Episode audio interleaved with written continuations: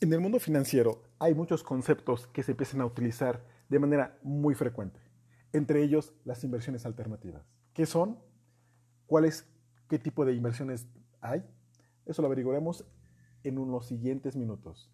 Hola, soy Alain Hernández, un apasionado de los temas de finanzas personales, inversiones, ahorro, desarrollo personal, emprendimiento, liderazgo y afores.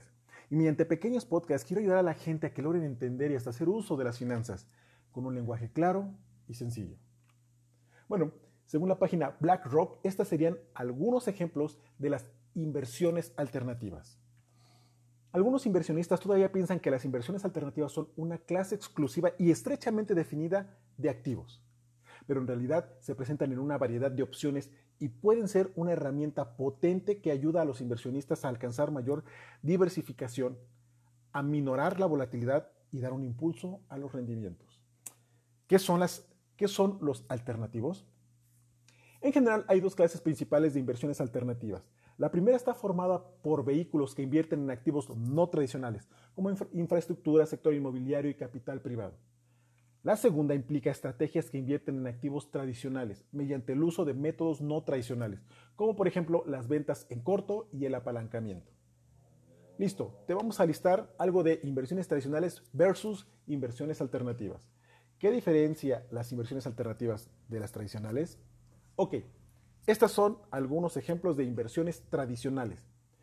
Son estrategias elaboradas principalmente mediante la utilización de acciones y bonos caracterizadas por perfil de alta liquidez, activos en mercados públicos, alta correlación con los mercados, accionistas pasivos, rendimientos generados principalmente por beta con baja dispersión entre los inversores. Ahora, estos son algunos ejemplos de inversiones alternativas.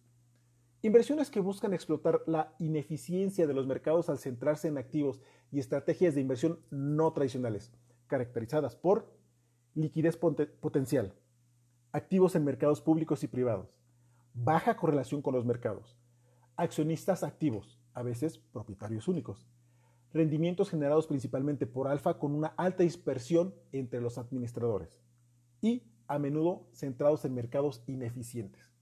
Bueno, cuando alguien te invita a invertir, debes tener muy en cuenta en dónde se va a dirigir ese capital.